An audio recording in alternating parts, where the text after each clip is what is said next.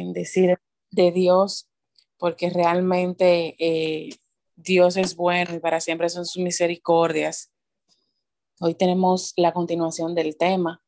Eh, agradecida una vez más, Boli, reitero, por la oportunidad. Y vamos a tocar eh, varios puntos en específico. Voy a volver a indicar o a decir qué son las adicciones, qué tipo de adicciones más comunes son en nuestras emociones y cuáles son las afectivas que hacen que éstas se manifiesten en nuestra familia, en nuestro entorno, en nuestra vida. Y también voy a hablar de algunas de ellas que son de formas suspensivas. ¿Por qué son suspensivas? Porque las emociones en algún momento también se pueden tornar en las adiciones de forma muy agresivas. Entonces, voy a tocar el punto de qué son las, qué son las adiciones emocionales y cómo éstas pueden afectar nuestras emociones. Entonces, las adiciones que son la parte afectiva en nuestras vida, en nuestra autoestima, en todo lo que hacemos, nuestro entorno familiar, son la parte más que vemos todos los días. Son las que podemos identificar, pero muchas veces tenemos muchas cosas, eh, no nos damos cuenta que muchas veces estamos teniendo esas adicciones con nuestros hijos, con nuestra casa, con nuestra familia, con el trabajo, hasta con nosotras mismas. Y esas emociones se basan en lo que son ese enganche que produce dicha emoción en cada actividad que realizamos. Entonces, si voy a iniciar con esta parte, si nuestros hijos son adolescentes o cualquier edad que tengan, muchas veces hacemos como esa participación en su vida y no le dejamos ser de cierto punto, claro. Siempre la palabra nos dice que instruye al niño en su camino y nunca se apartará de él.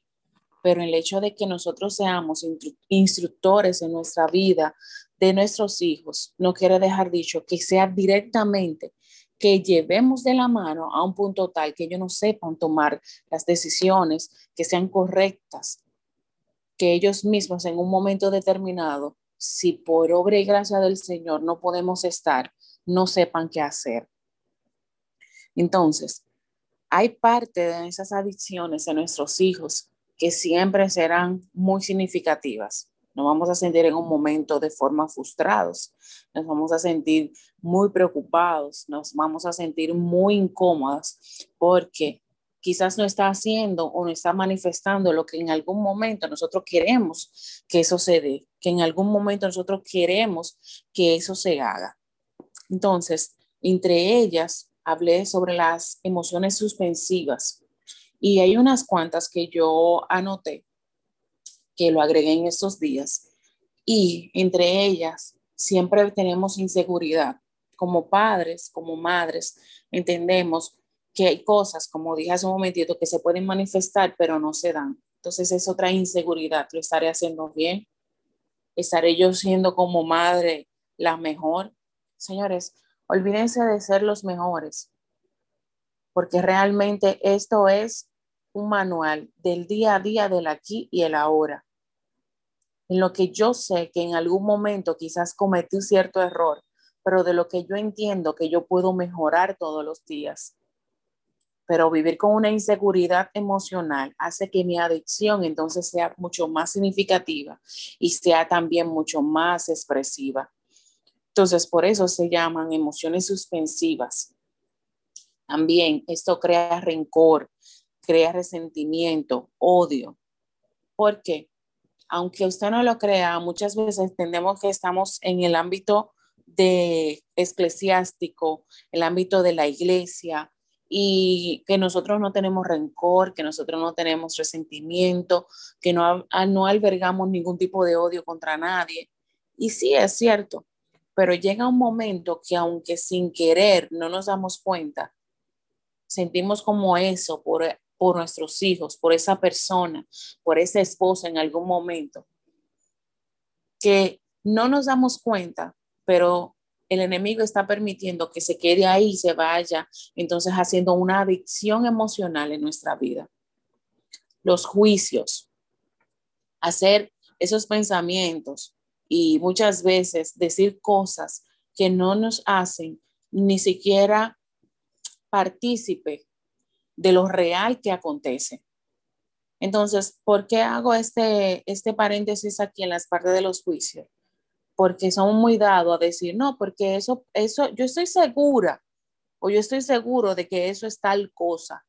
Eso se hizo porque yo entiendo que los otros días o en tal tiempo o en el tiempo pasado, de lo que Dios ya quitó de nuestra vida, de lo que Dios limpió con su sangre y nos puso más blanco que la lana, y venimos a traer todo eso que ya en nuestra vida no acontece ni tampoco pertenece. O sea, tenemos que tener en las adicciones emocionales pendiente los juicios, el victimismo, ese, ese espíritu de conmiseración, de hacerme víctima, de hacerme de que a mí nadie me quiere, a mí nadie me entiende, que a mí nadie me pone caso, que lo que yo digo eh, no tiene peso, eh, que yo, eh, el Señor me ha dado autoridad, porque entonces también otra cosa, nos victimizamos tanto y ese espíritu de conmiseración quiere manifestarse en nuestra vida, pero utilizando también la palabra para manipular. Y tenemos que tener mucho cuidado con eso, porque Dios nos, Dios nos dio y nos da autoridad para todo aquello que en algún momento en nuestra vida, en nuestra familia, en lo que nos pertenece, nosotros podamos declarar una palabra establecer un orden. Pero aunque el Señor nos da eso, no lo utilicemos a favor nuestro para cosas que pueden ser adiciones emocionales que quieran traer simplemente en la manipulación con alguien más en la parte del victimismo, o sea, vuelvo y reitero, a mí nadie me quiere, a mí nadie me entiende, pero yo soy la que sé aquí en la casa, yo soy la que siempre estoy, yo soy la que limpio, yo soy la que hago esto, yo soy la que hago el otro y a mí nadie me ve. Eso hay que tener mucho cuidado porque es una arma de doble filo. Otro punto, la preocupación, esa preocupación constante que muchas veces tenemos que nos hace también ser víctimas. Y hay que tener mucho cuidado con esto, porque cada cosa entonces va a abrir esa brecha que en algún momento el Señor ya cerró por usted y por su familia. Luego entra la depresión. Me siento mal por lo que dije, me siento incómoda por lo que hice, levanté la voz, golpeé a un hijo mío de forma inadecuada, porque no supe manejar mis emociones y ya que soy adicta en la misma, entonces me hace ser agresiva o agresivo. Entonces ahí entra el punto final, que es la vergüenza. Entonces ahí es que el enemigo comienza a trabajar en nosotros de que lo hicimos mal y nos trae esa vergüenza, nos trae esa culpa. Y nos queremos hacer en medio de esa adicción emocional o entender que el enemigo, que nosotros no somos merecedores de un perdón de Dios, que nosotros no somos merecedores de esa restauración que Cristo tiene a través de nosotros. Pero como le dimos paso a esas adiciones emocionales en nuestra vida, hace que se haga cada día mucho más incómodo o cuesta arriba reconocer que tenemos un Padre que nos ama, tenemos un Padre que nos restaura, que cada una de nuestras cargas las llevamos delante de Él y que el Padre maravilloso que tenemos nos va a ayudar nos va a acompañar y nos va a guiar. Otro punto también, que son las partes de las adicciones más comunes que tenemos. ¿Cuáles son las adicciones más comunes que tenemos que la llevamos a un punto de físico? Señores, a todos nos gusta el café y con esto no quiero viciar a nadie en el sentido de que no se puede tomar. Muchas veces dentro de una adicción emocional, para calmar nuestro nivel de ansiedad, lo tomamos café en la mañana, tomamos café en la tarde, tomamos café en la tardecita o al mediodía y volvemos quizás, hay gente que no le afecta eh, la parte de la apnea, que es el sueño, y volvemos y tomamos nuevamente café. Muchas de las adicciones emocionales la queremos albergar en lo que tomamos, en lo que comemos o en lo que decimos. ¿Por qué me voy a esa parte? Porque son las adiciones más comunes o frecuentes. como ya Cristo nos sacó de una vida de inmundicia, hacemos ciertas adicciones en la alimentación. Muchas veces entendemos que nos alimentamos de la forma correcta, pero emocionalmente nos volvemos adictos a algo que en algún momento, sin querer, no nos dimos cuenta que está ahí. Nuestro cuerpo, dice la palabra, que es templo del Espíritu Santo y debemos de cuidarlo. Y así como debemos de cuidarlo, también debemos de cuidar lo que ingerimos y lo que consumimos. Porque no simplemente emocionalmente la parte de las adicciones se ve reflejada en nuestra vida, de nuestra familia, nuestros hijos, nuestro esposo, nuestra parte social o laboral. También se ve reflejada, vuelvo y reitero, en lo que consumimos, en lo que ingerimos en nuestro cuerpo, que eso es importante. Entonces, también hay otra parte. Nos volvemos cada día más afectivos, emocionales, pero ¿por qué? Porque nos volvemos codependientes y dependientes a una emoción que es contemperamental, o sea, nuestro temperamento en un momento determinado también va a imperar o se va a manifestar con el comportamiento, o sea, el comportamiento de nuestra adicción como un rasgo que mantiene una diferencia entre una cosa y otra. Y eso se puede volver compulsivo, adictivo y negativo. ¿Por qué se puede volver compulsivo? La compulsión es algo lo que hacemos de forma repetitiva y continua. Lo adictivo es lo que realmente se hace, que nosotros día a día seamos presos de esa melancolía, mediante nuestra adicción emocional, que es la misma parte familiar, personal, hijos, familia, pero sobre todo lo social y lo laboral o esposo. ¿Y por qué negativa? Porque es lo que vamos a drenar como el enojo interno que se está manifestando cada día en lo que hacemos. ¿Qué pasa con esa dependencia emocional en nuestra vida? Se vuelve cada día más un poco de un ámbito clínico adicto. Y dirán, wow, ¿cómo que clínico adicto? Sí, porque muchas veces entendemos, y lo dije la otra vez, que una adicción simplemente son aquellos que utilizan sustancias que en algún momento tienen una adicción a un alcohol, que tienen una adicción a a infinidades de pecados, poniéndolo desde un punto específico, que ya Cristo nos sacó de ahí, que ya nosotros entonces no estamos en ese ámbito. Gloria a Dios que no estamos ahí, pero sí estamos viviendo una adicción emocional desde el punto abstracto, pero en nuestra realidad, con lo que tenemos. Y también hablé, me acuerdo perfectamente, que muchas veces nos anulamos que fue algo que le gustó mucho a la doctora Cianilla. porque yo hablo de la anulación? Como damas o, o caballeros que estén aquí, nos anulamos como persona para dejar que otros vivan o le hacemos el escenario para que otros disfruten, mientras yo entonces me siento mal, me siento culpable, me siento que nadie me ve, como dije al inicio de la, de, lo que son las partes de las adicciones y me victimizo y me culpo. Pero yo tengo que aprender también que así como yo le hago un preámbulo, un escenario a los demás, que cada persona entienda que yo también lo necesito, que yo también tengo sentimientos que necesito expresar.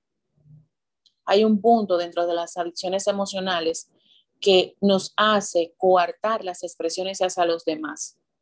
Yo me siento mal con mi hijo, con mi hija, con mi esposo, con algún familiar, con algún hermano en la iglesia. Usted llame a esa persona y le dice, mira, yo me siento mal por esto, esto, esto y aquello. Si es en la casa, yo entiendo que yo nada más hago esto, esto, esto y aquello. Pero yo quiero tener un momento también para mí y necesito que también ustedes me ayuden. ¿Y cuál es la diferencia de lo que dije ahorita a lo que estoy diciendo ahora?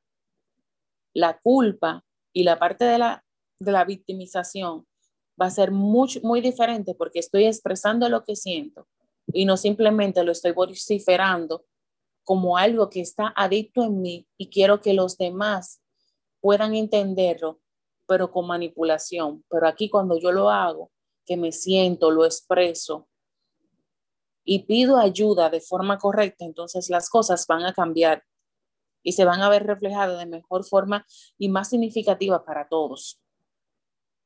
Otro punto, que son las partes que muchas veces se nos olvida que tenemos, que es la percepción a dicha adicción. Y yo debo de comprometerme primero conmigo. ¿Por qué? Porque el compromiso que yo tengo conmigo, entonces, cuando yo estoy bien, los demás también. Y se escucha a muchas veces de forma egoísta, que en algún momento la gente me pregunta que por qué debo de estar primero. Así como primero pongo a mi Padre Celestial, Dios Todopoderoso, Rey de Reyes, Señor de Señores, Jehová Dios de los ejércitos. Entonces luego me pongo yo.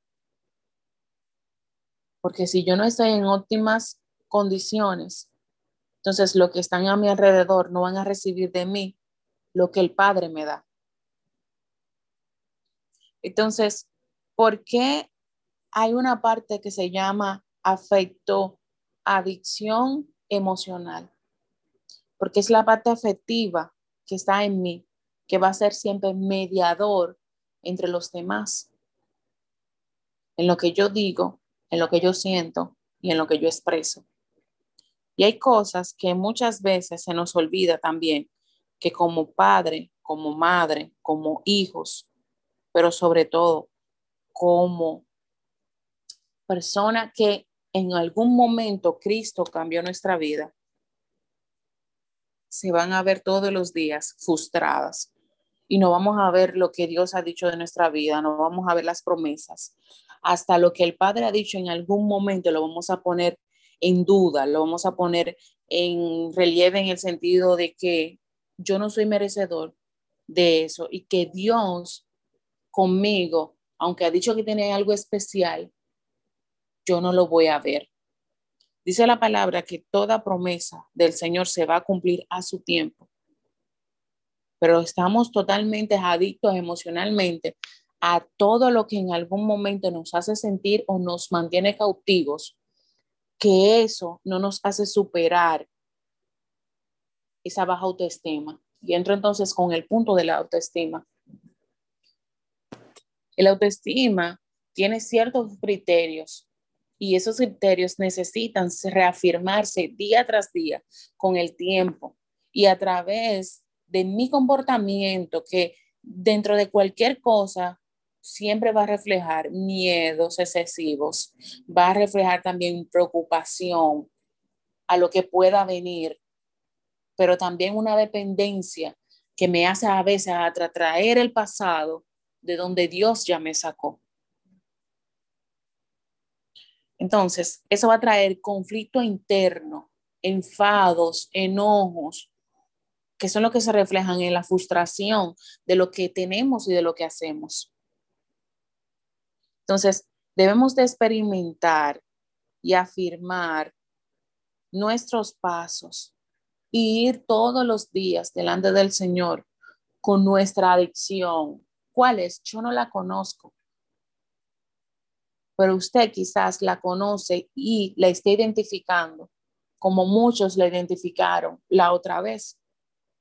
Y eso necesita de que Cristo en nuestra vida traiga como ese despertar en nuestro bienestar de pensamientos, de sentimientos, de nuestros comportamientos y acciones, para que pueda salir de nosotros la ira, la tristeza, el desaliento, pero sobre todo que pueda salir también que en nuestra vida nuestra pareja no es un preso en nuestra casa, que nuestros hijos no están cautivos en la casa.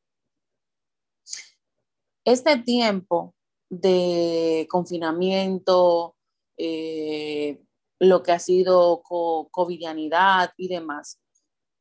Yo lo he visto, o sea, de modo personal lo digo, como una bendición para que nosotros podamos enfocarnos más en lo que el Padre ha dicho que hará con nosotros en esta tierra, en nuestra vida, en nuestra familia. Pero nos enfocamos más en decir que no podemos salir, que hay que andar con la mascarilla, que eh, no se puede visitar familiares, que no podemos hacer X o Y cosa como lo hacíamos antes.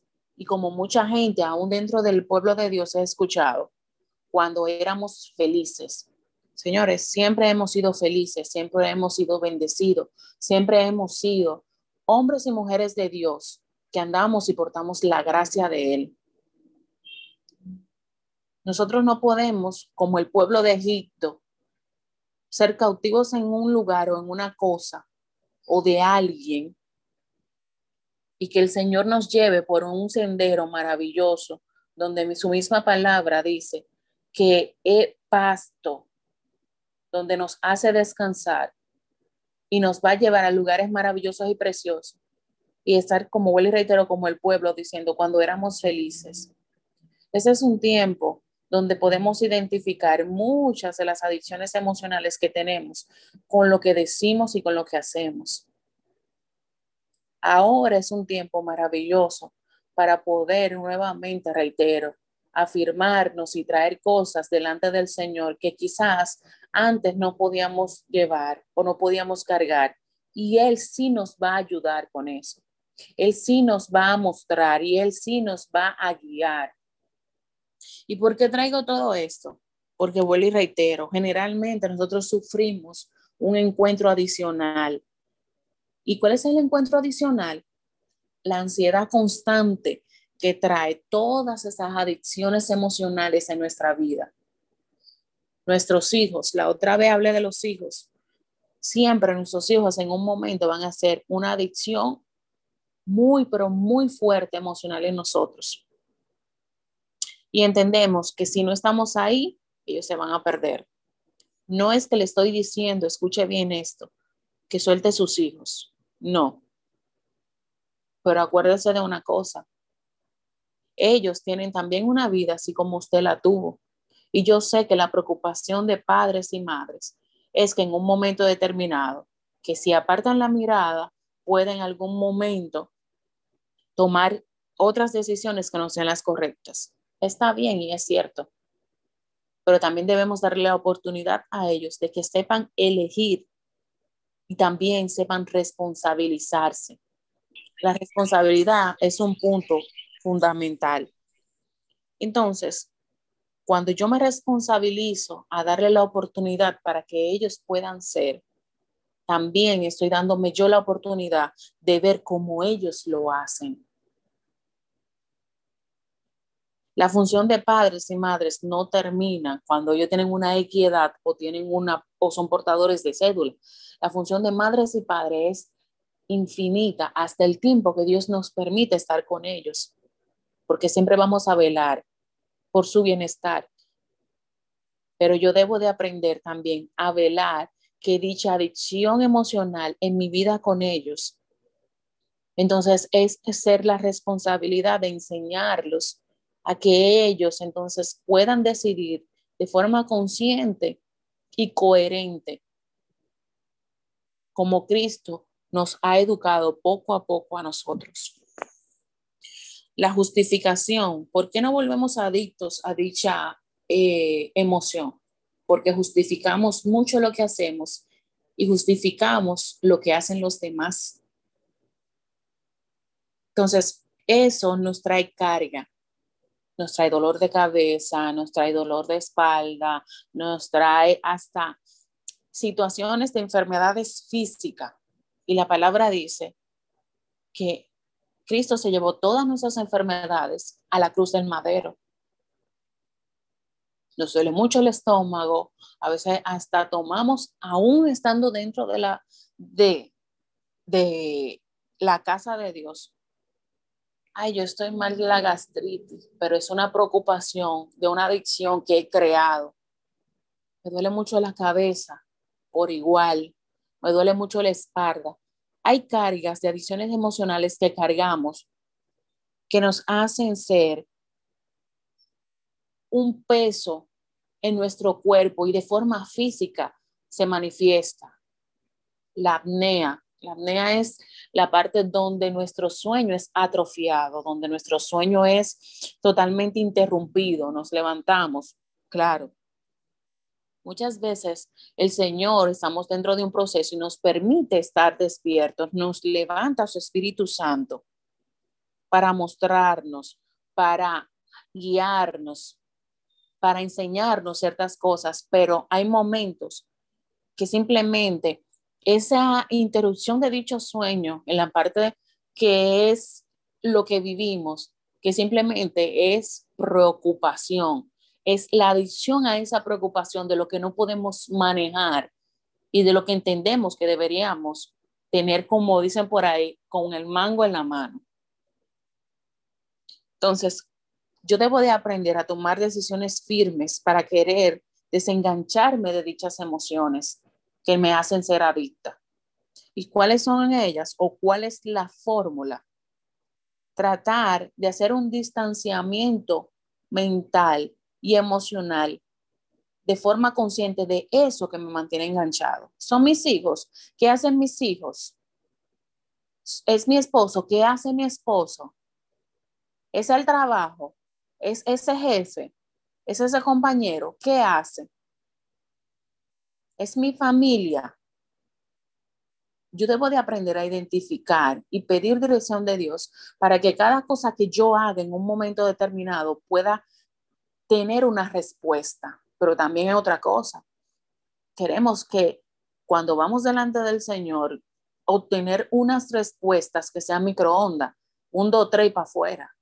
No. Hay cosas que siempre van a tener un aprendizaje detrás que va a necesitar que también nuestro carácter sea moldeado, que sea eh, manejado de la forma correcta, así como Cristo quiere que tú te manejes luego de dicha respuesta dada.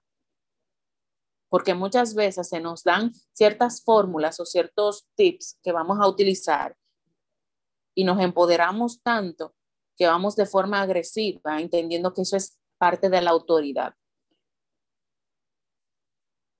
Y la autoridad, como dije en un inicio, es algo maravilloso que el Señor nos da, pero debemos de trabajar en ella y saber cómo la expresamos.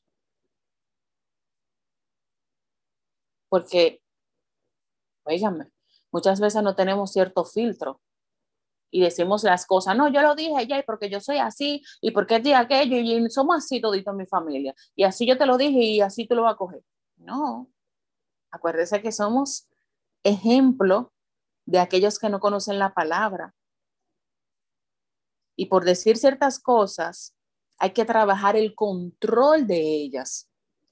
Hay que trabajar el manejo de las mismas, porque todo el que está a su alrededor, que no conoce de la palabra, todo aquel que necesita a Cristo, si los ve a usted manejándose de esa forma, lo primero que va a decir, porque eso es lo que hace el enemigo, simplemente reflejar lo negativo que hay en su vida para que lo positivo de la parte coherente para que el Espíritu Santo pueda hacer haciendo su trabajo, aunque el Espíritu Santo lo va a hacer con usted o sin ti. O sea, usted esté o no, Él lo va a hacer.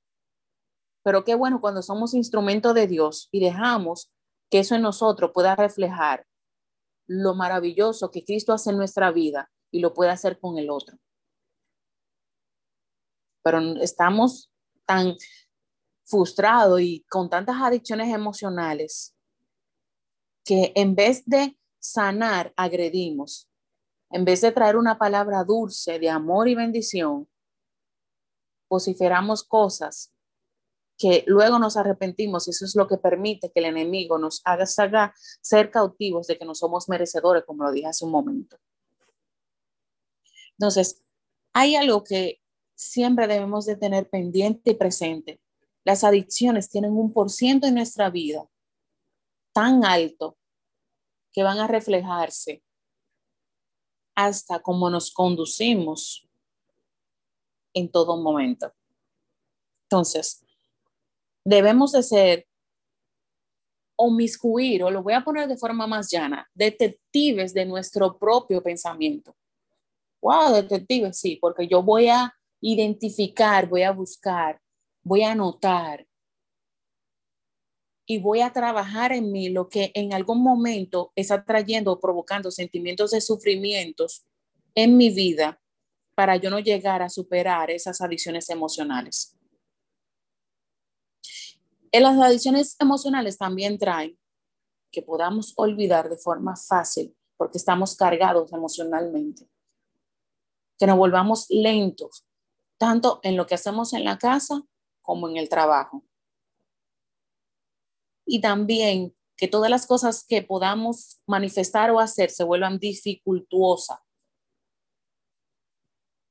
yo siempre le digo a mis pacientes y a las personas que están a mi alrededor, que han tenido la oportunidad de estar conmigo y conversar, que la vida se hizo para simplificarse. Y él lo simplificó Cristo cuando vino a la cruz del madero y nos hizo salvo a todos. Pero nosotros nos encargamos tanto de complicarnos, de cargarnos y de enojarnos. Cuando yo me complico, me cargo y cuando me cargo, me enojo.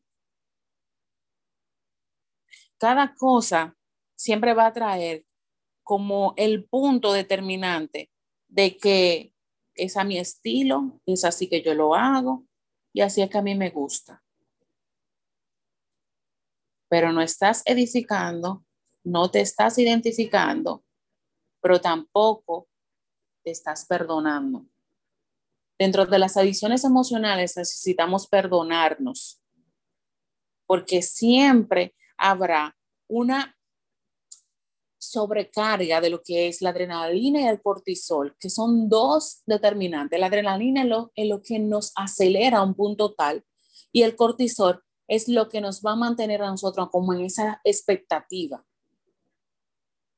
Eso es como el sistema nervioso que tiene dos partes, simpático y parasimpático.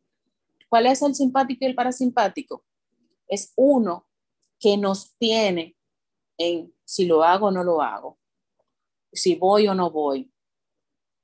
El otro es lo que nos activa y nos mantiene en el momento de decir, no, este es el momento. Yo sé que yo tengo cierta adicción con mis hijos, con mi familia, con mi esposo, Ah, no, porque lo que pasa es que si yo no estoy pendiente, yo no voy a dejar que las cosas de mi matrimonio sigan como están. Yo tengo que revisar teléfono, porque soy mi esposo. Yo tengo que revisar ropa, porque es mi marido. Mire, entre más usted se enfoque en estar revisando cosas, usted se está desenfocando de orar y que Dios sea aquí. Si su marido no conoce a Cristo, le esté robando el tiempo de usted entonces enfocarse. Ojo con esto, también voy a hacer un paréntesis aquí. Yo no le estoy diciendo que usted deje de hacer las cosas que le compete como esposa para estar solamente 24/7 orando. Sí, es bueno orar y siempre va a ser el punto fundamental y el centro de su vida orar, porque es lo único que nos va a sacar a nosotros de cualquier circunstancia pero como esposa debes de mantener un balance. Y ese balance va a ser lo que usted va a mantener en tener todas las cosas de su esposo listas y todo bien, que no haya queja y orar. Ese es el balance como esposa que necesitamos. Y voy a cerrar ya con este último punto para aquellas que en algún momento deseen hacer algún tipo de preguntas y podamos darle respuesta a aquellas que sean necesarias. Amén, amén, hermana Lauri. Ya yo mandé un mensaje por el chat eh, indicándole a, a, todos que si algunos tienen preguntas, por favor, comiencen a levantar sus manos virtualmente para así mantener el orden.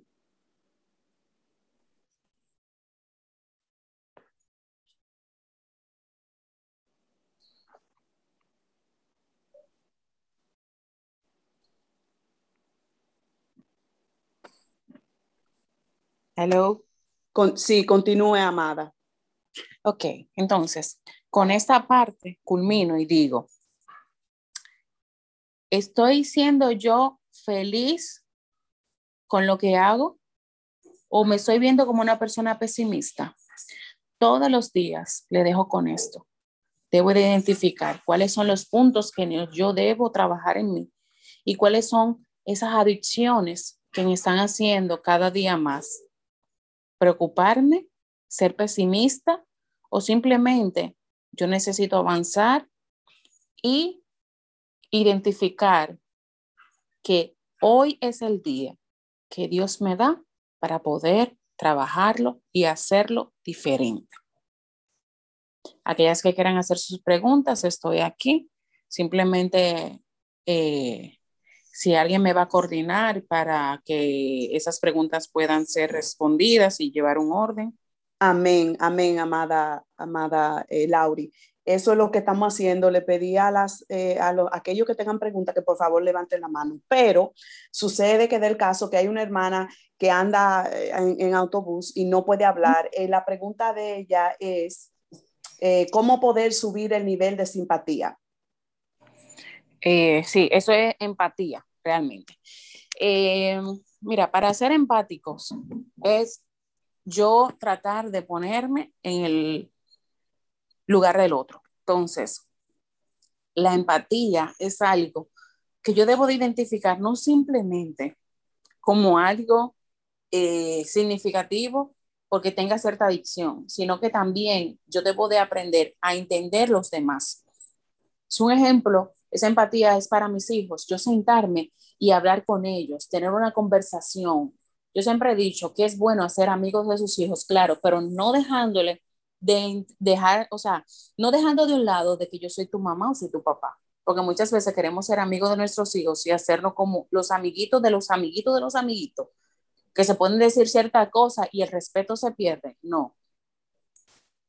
Yo me voy a sentar contigo como padre, me voy a sentar como madre, pero vamos a hablar esos puntos que son necesarios. Como esposa, igual, como algún tipo de familiar o compañero de trabajo por igual, voy a comprender, pero así como yo te estoy comprendiendo y te estoy escuchando, yo también necesito que tú también escuches lo que yo siento y lo que entiendo que a mí me afecta. ¿Alguien más?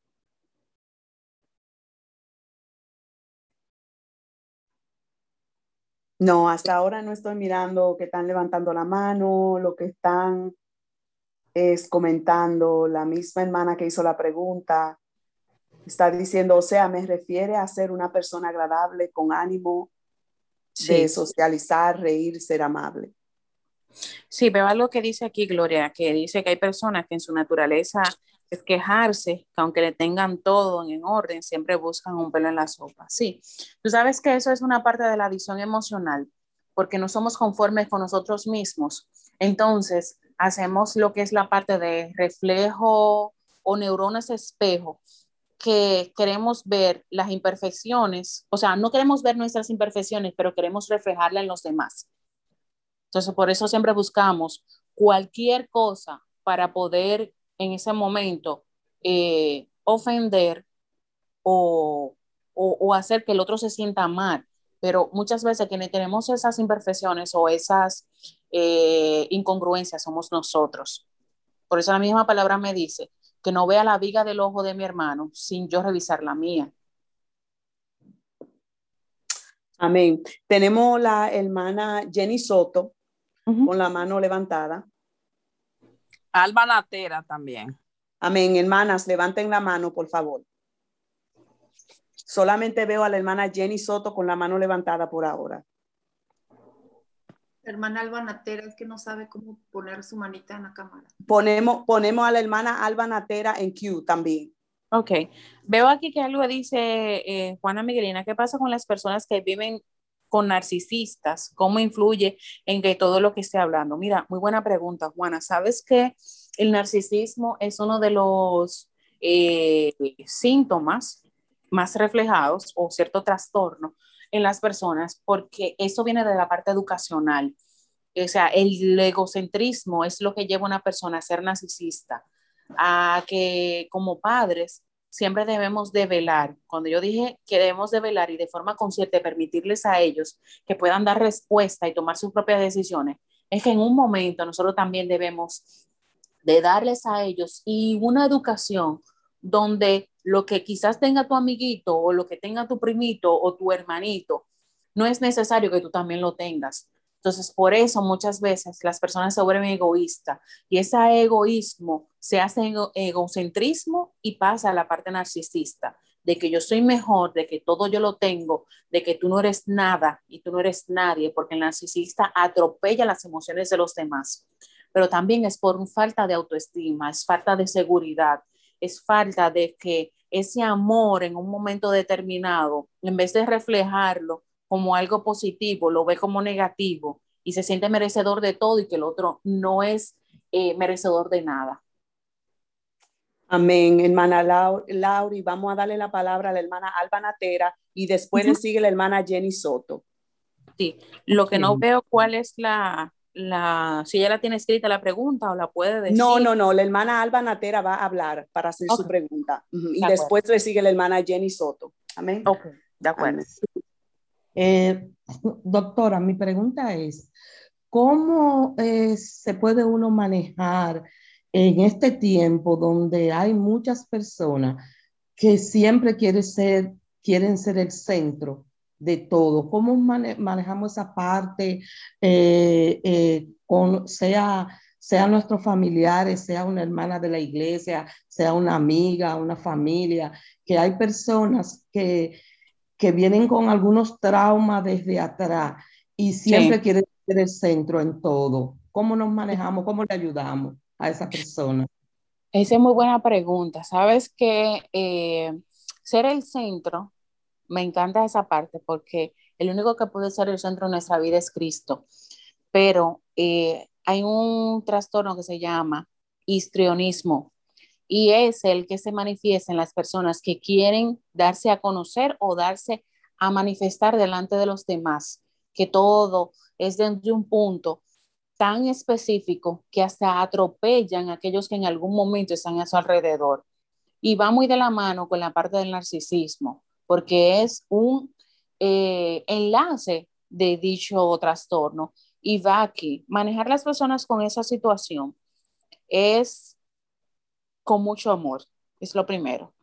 Porque si nos damos cuenta y o podemos identificar cómo fue su niñez o cómo ha sido su transcurso de la parte lacerada de lo que vienen de, del mundo hacia lo que es la parte de la iglesia como familia en Cristo, podemos ver mucha deficiencia, podemos ver muchas inseguridades, pero sobre todo mucha baja autoestima. Entonces, esas personas hay que trabajarla como amor, hay que siempre hacerle entender que lo que Cristo hizo no era para llamar la atención, sino para sanar.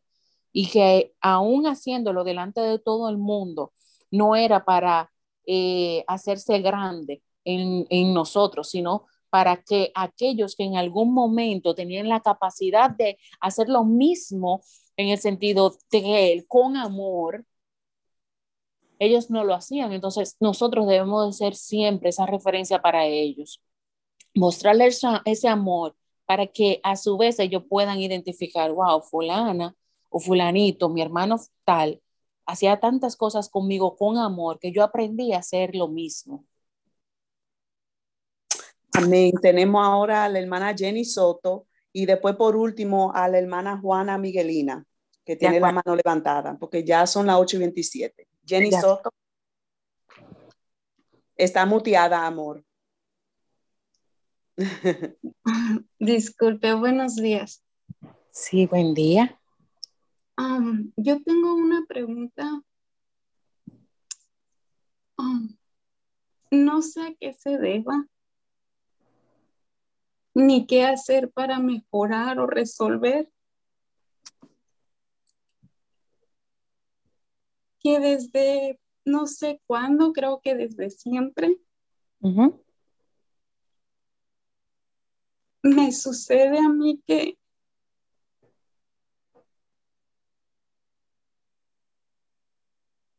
y cuando siento que a veces soy imprudente al decir algo o dije algo que se malinterpretó, sí. mi mente empieza a, a dar muchas vueltas, a pensar tantas cosas y me quita la paz. no me deja dormir y me pone como ansiosa. Y no entiendo, no entiendo por qué el sentirme cuando dije algo que se pudo mal interpretar o ser imprudente, pasa eso conmigo que hasta el sueño me quita. Sí. Y quisiera mejorar eso o que se quitara de mí eso. Ok. Jenny, tú sabes una cosa, y, lo digo aquí a modo eh, que todos lo escuchen. Si Dios permitió que el mensaje quizás no se diera el, viernes pasado, se diera hoy, cosa que, ojo, que el enemigo quería también robarse la palabra hoy, porque mientras eh, se estaba haciendo la participación de dar la oportunidad, se fue la luz. Gracias, y ahora fue que regresó. Pero la gloria es para Dios, porque eh, siempre hay que estar apercibido y preparado. Cosa, señores, que en mi casa no se va la luz, gracias, que por eso ni siquiera tenemos eh, inversor. Y te digo esto, Jenny, si la palabra que vine a traer de parte de Dios con esta conferencia era para ti, gloria a Dios por eso. Porque, mira, tienes que identificar cuando tú vayas a hablar o de qué forma lo vas a decir. Porque muchas veces no es lo que decimos, sino cómo lo decimos. No es las cosas que hacemos, sino cómo la hacemos. Entonces, siempre ese nivel de imprudencia que tú indicas puede ir de la mano con esto. Entonces, muchas veces cuando decimos algo o hay un punto que yo quizás pueda hacer que es lo que sea tu caso, tú retienes mucha rabia, mucho enojo con algo que te tragas, que debieras de decirlo en el momento. Mira, guardar cosas nos hace cargar demasiado en la parte emocional y nuestro inconsciente también entonces se forme se pone de forma automática que no nos, no nos damos cuenta que lo que debemos de decir de forma correcta sale de forma abrupta, o sea, sin filtro. Entonces, por eso tú te sientes así, porque te cargas emocionalmente, se te va el sueño, te sientes incómoda, estás angustiada, te sientes ansiosa, debes de identificar esos puntos y cuando te pase algo, trata de sentarte con esa persona a tiempo y decirle, porque al final de todo, entonces, cada cosa de esa van a ser de forma cíclica o repetitiva. Y le vas a dar siempre la oportunidad al enemigo de manejar tus emociones y no es lo correcto. Dios te bendiga, princesa. Muchas gracias. Amén. Ahora le damos la palabra a la hermana Juana Miguelina y con ella cerramos esta sesión de preguntas por el día de hoy. Ok. Juana Miguelina está muteada por si acaso si está hablando. Tiene que demutearte. Buenos días, Dios le bendiga. Amén. Esta es la segunda pregunta que hago. Lo que pasa es que con relación a la respuesta que usted dio, con lo que pasa es que yo conozco personas que, que tienen relaciones con, con personas narcisistas. Y según yo he podido percibir, la persona narcisista nunca se llena, nunca se satisface. Es una persona que por más cosas que haga por ella, esa persona nunca va a sentirse completo. Entonces, como usted decía que esas personas se combaten con amor, o sea, ¿hasta qué punto se puede dar tanto amor que te vacías y la otra persona sigue insatisfecha? Aquí voy. Muy buena pregunta y te voy a decir algo. ¿Dios se ha cansado de amarte? No. Y con esto no quiere dejar dicho que seamos mártires de alguien más. Si tú puedes motearlo, por favor, para que los demás puedan escuchar. Sí. Perdona. Eh, no es necesario hacerse mártir de alguien más, o sea, hacerse eh, como dejarse subyugar. Tú vas a aguantar hasta que Dios te lo permita, ¿verdad? Entonces, cuando hablo de la forma mártir, es que tampoco tú vas a permitir que otros en un momento determinado quieran como dejarte como en el piso. Yo te voy a decir y voy a hablar del testimonio de mi casa y va a ser breve porque va a ser un, fragmento. Mi papá, un hombre maravilloso, un profeta, óyeme, tremendo. Te digo, mi papá era uno de los hombres más narcisistas que yo creo que ha parido la, la Santo Domingo. ¿En qué sentido te digo esto? Mi mamá se enfocó en orar y por eso dije en un momento de la conferencia, el hecho de que usted ore, eso no quiere dejar dicho que usted se desentienda de las cosas que deba hacer en su casa para su esposo. Y mi mamá siempre, mira que la pastora Sandra conoce mi familia. Mi mamá siempre hacía las cosas y para ir para la iglesia dejaba todo listo. Nunca se fue a la iglesia sin dejar la casa. No es tu caso, estoy hablando de mí. Dejar la casa sin, sin hacer los quehaceres o dejarle su comida o dejarle todas las cosas. Y uno de los puntos que llevó a mi papá a la iglesia es que mi mamá, abuelita, reitero, dejaba todas las cosas listas, pero tampoco dejaba de ser su rol como esposa. Y siempre oró. En un momento determinado, el Espíritu Santo va a hacer la obra. En algún momento va a hacer la obra. Pero vuelvo y reitero, eso es algo personal y opcional.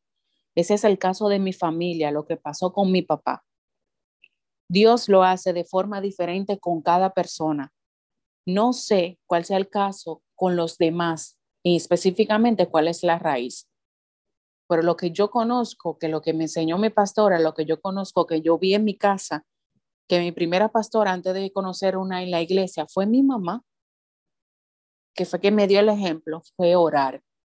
Esa es la única llave que yo conozco que abre los cielos y cambia lo que sea a los ojos humanos. Y quizás dirán, ah, pero yo estoy orando y yo no veo cambio. Pero el hecho de que tú quizás no vea cambio, eso no quiere dejar dicho de que Dios no está obrando. Porque en el silencio apacible, Él se mueve. Y entre más nosotros hacemos las cosas para nuestro Padre, en algún momento Él hará lo nuestro. Pero vuelvo y reitero, eso fue nuestro caso personal ya en esa parte, en algún momento, si la persona se cansa, pedirle al Señor que le dé mucho más fuerza o le dirija si realmente es el punto que necesita para seguir arreciando en la oración. Wow, es la primera respuesta que yo entiendo como que tiene, eh, porque yo he preguntado mucho esto. Y así, y siempre la respuesta es que esas personas no, Dios no la puede cambiar, que Dios no puede cambiar ese tipo de personas por el, por el hecho de que esas personas están ensimismadas y no reconocen que están mal. Así es. Eh, Laura, amores, Dios te bendiga, princesa, ¿cómo estás? Mi amor, bien. La gloria es de Dios. Tú sabes también que, o yo aquí meditando en lo que dices, también depende de la dirección en que la persona esté orando, porque el problema es que nosotros a veces oramos porque nosotros queremos que esa persona cambie por nuestro bienestar, pero no nos ponemos en el lugar de esa persona, que esa persona tiene que cambiar por el bienestar de sí mismo.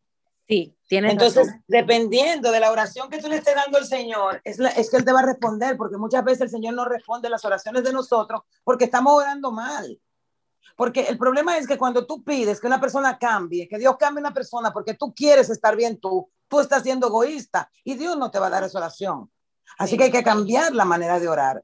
Pero yo creo que, que, de verdad, mira, excelente, excelente tema. Te felicito, la gloria es del Señor. Y yo bendigo tu vida. Veo, yo quiero verte pronto y abrazarte. Tú sabes que voy a coordinar, voy a ver si coordino para ir a, a donde Esther. Para, ¿Todavía estás ahí? Sí, sí, yo estoy ah, allá. Okay un domingo de esto voy a, no, no, o, escríbeme, escríbeme privado para que nos pongamos de acuerdo, ¿vale? Sí, claro que sí, claro que sí. Dios te bendiga, mi amor. Amén. Amén. Eh, Mana Lauri, muchas gracias por esta información, eh, este, este, este tema que usted ha traído. Eh, glorificamos a Dios por su vida. La bendecimos en el nombre de Jesús. Eh, aquí termina esta sesión de preguntas por el momento. No sé si la pastora Oceanía está eh, disponible para hablar, si tiene algo que decir. Por lo regular, ella siempre eh, tiene unas palabras finales. No sé si está en disposición. Por aquí estoy, por aquí estoy. Agradezco a Dios la mañana de hoy, las sesenta y pico que nos conectamos. Eh, tú sabes que como siempre decimos, al lado de alguien siempre hay una o dos personas. No sabemos cuánto, quizás lleguen a 100, pero bendecimos la vida de cada una de las hermanas y hermanos que se conectaron hoy. Que esta palabra que trajo Lauri, eh, hola, sea de, sea de confrontación, que aprendamos a recibirla. Si es para que hagamos un cambio en nuestras vidas radical, que también lo hagamos. Y bendecimos la vida de cada una de ustedes que fueron bendecidas a través de esta palabra. Que aprendan a buscar la grabación para que puedan rumiarla y esa parte que ustedes no, no pudieron como captar, vuelvan y escuchen para que la capten. Y nada, eh, Dios le bendiga ricamente, oren por Laura y extiendan sus manos para que el Señor la cubra con la sangre de Cristo. Sabemos que ella ya forma parte del equipo de este ministerio, así que bendecimos tu vida, Laura, ricamente con bendiciones espirituales. Las amo y el lunes que viene nos vemos Dios mediante y en toda la semana con todas las participaciones que hemos tenido y que tendremos. Y díganle a sus amigos y amigas que pueden conectarse con nosotros para estudiar la Biblia, adorar, orar y ser cambiados y transformados, siendo renovados con la mente. Después que somos renovados, podemos ser transformados. Dios los bendiga. Amén. Amén. No sé si la hermana Estel eh, está disponible para hacer esa oración. Amén, gloria a Dios. Ahora vemos. Padre sería, perdón, hermana Esther, sería una oración por la hermana Lauri para despedir. Sí, amén. Gloria a Dios. Padre del cielo, Padre de la gloria. Te damos gracias, Señor, por este día, Padre. Damos gracias, Señor, porque tú has permitido que la hermana Lauri, Señor, traiga claridad a nuestra mente, a nuestros conocimientos, Señor que ella haya añadido, Señor, palabra de Dios en nuestros espíritus, Señor. Padre, gracias por ella, Padre. Te pedimos, Señor, que tú bendigas su vida. Bendice, Señor, toda su familia. Bendice, Señor, su alma, Padre Santo. Que la gloria, Señor, del Eterno siempre la acompañe, Padre Santo. Cúbrela, Señor, con tu manto. Manténla, Señor, bajo tu sombra. Cúbrela con tus alas, Padre Santo, y líbrala, Padre, de los lazos del cazador, de la peste destructora, líbrala, Señor.